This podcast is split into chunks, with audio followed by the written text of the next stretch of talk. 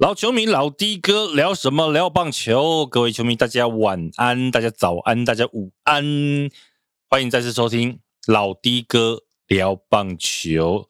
现在的录音时间是十一月的十，哎，今天几号？十一月十二号，礼拜天晚上还不到九点，八点五十分哈。这个时间呢，我想你如果是球迷啊，一定知道刚刚结束的就是台湾大赛的第七场比赛。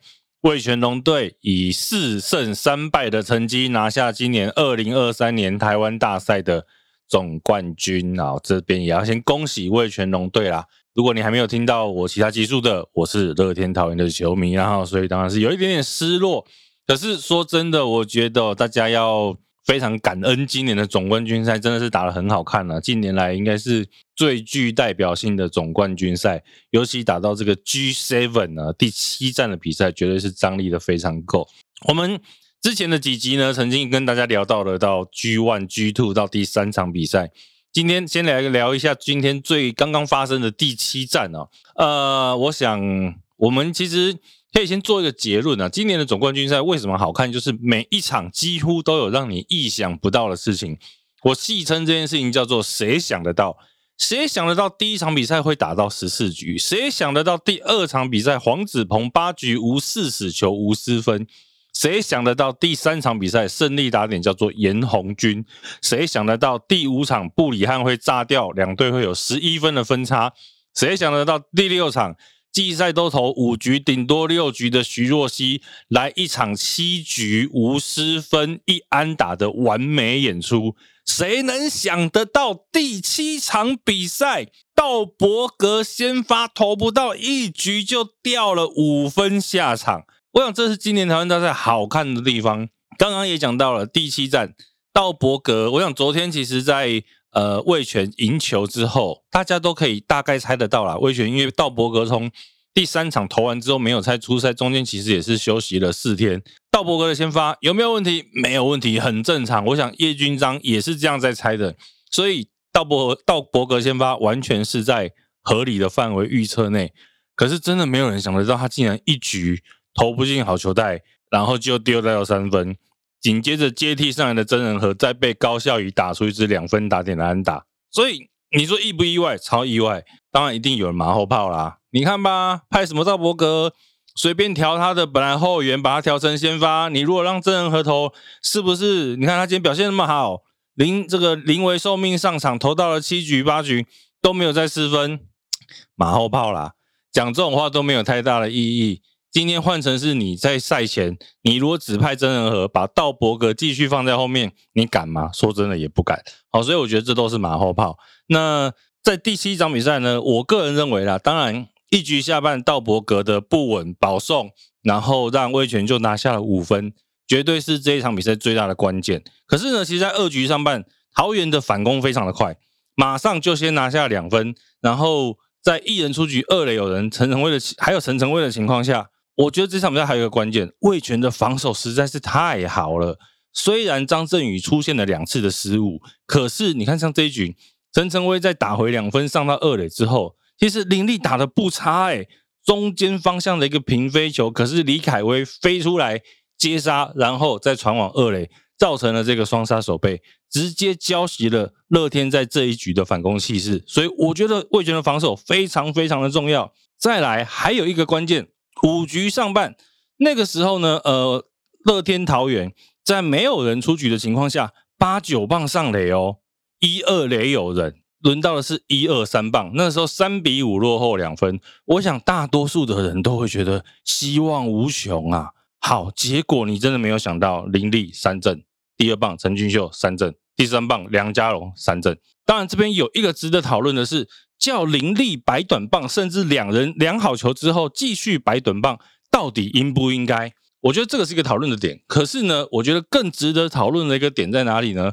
是大家其实注意到，我觉得在这局开始，蒋少红调整了他的配球策略，你会看得到刚龙，甚至后面上来的武夺布里汉，用了大量的变化球在面对桃园的这一些打者。大家都知道，乐天桃园的暴力圆打线。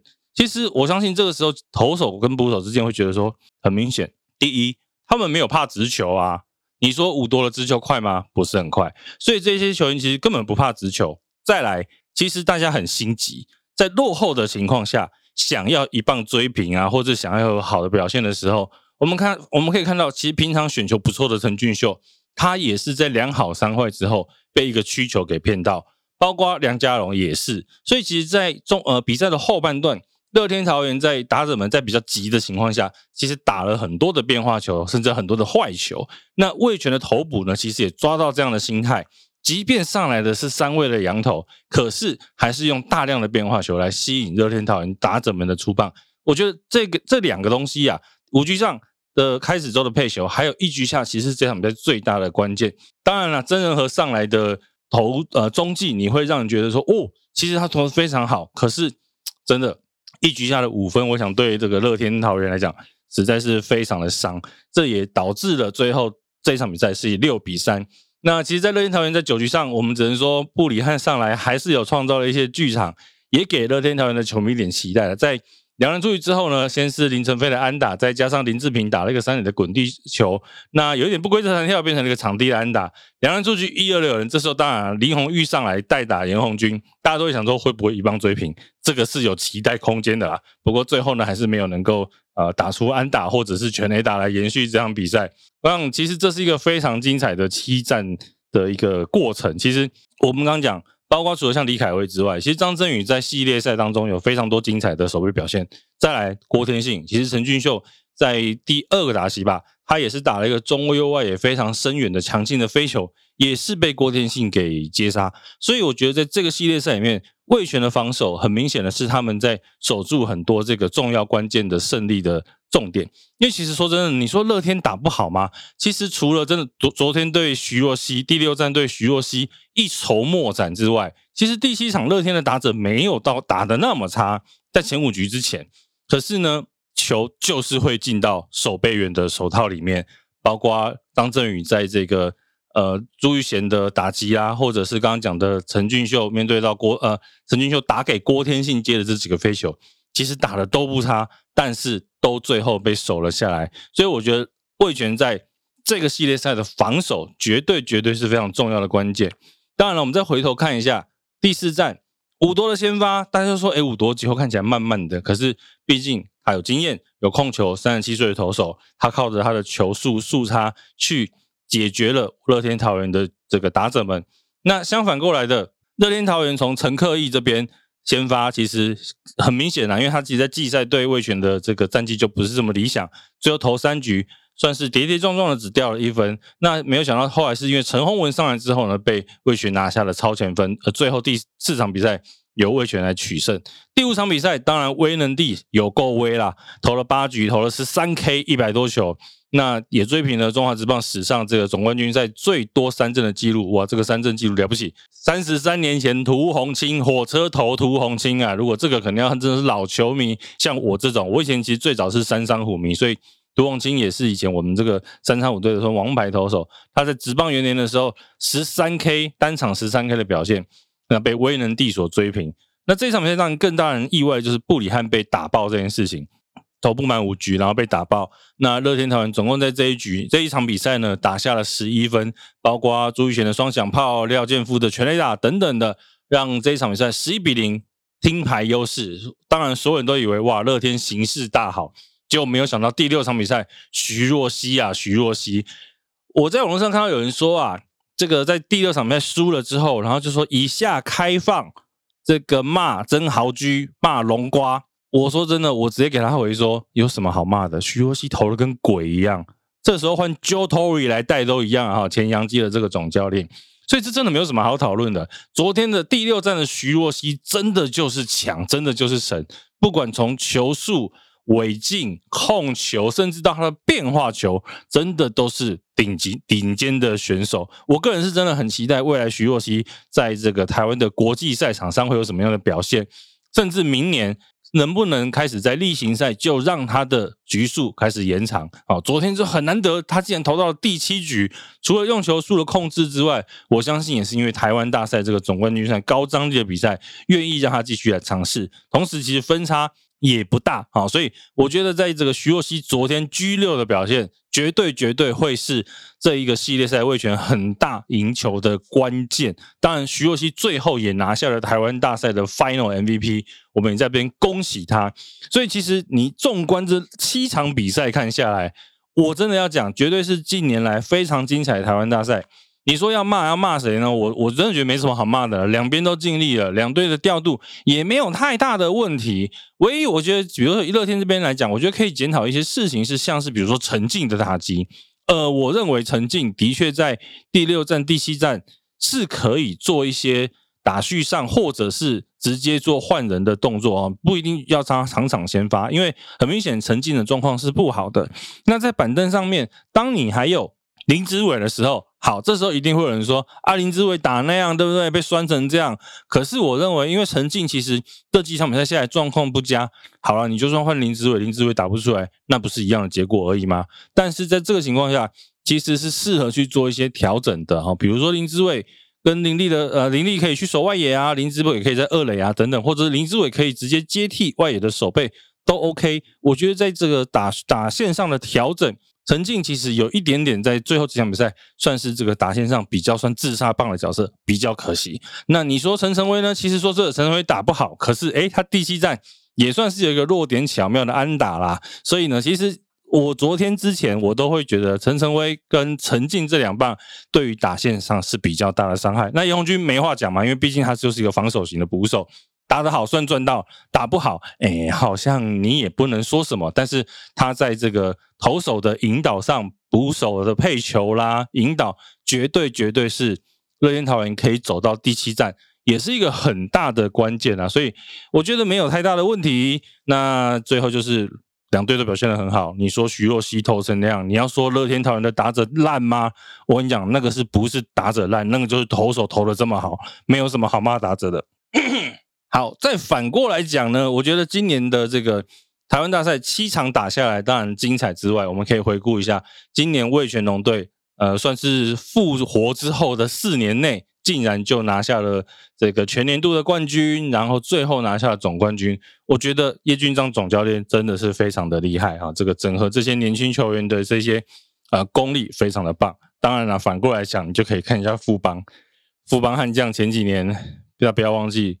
叶军章也曾经带过富邦悍将，那现在的富邦悍将好像在整个中华职棒里面有点算是一个万年的垫底球队哈，还没有万年呐，但是至少长期垫底哈，好像是战绩比较不符预期。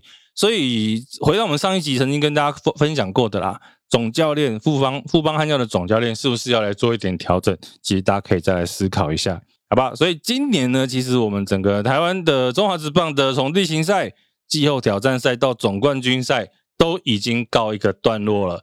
那当然了，下一个礼拜开始，台湾呃还有很多精彩的赛事准备要来举行，包括呢十月十一月十八号台北大巨蛋要启用了，你有抢到票吗？老弟哥，我是没有抢到了哈，因为那一天哦真的是秒杀，听说九十秒票就抢光光了，一万三千张的票。那但是我要提醒大家啦，你如果有抢到票的，你要去这个台北大巨蛋看他的首场测试赛的啊，务必注意你的安全呐，因为当然有些人戏称是白老鼠啦，我们不要用白老鼠这么这个严重的名词，但是毕竟是第一场比赛，我相信现场有一些设施啊，各方面还是有它危险的地方，可能有不全的地方。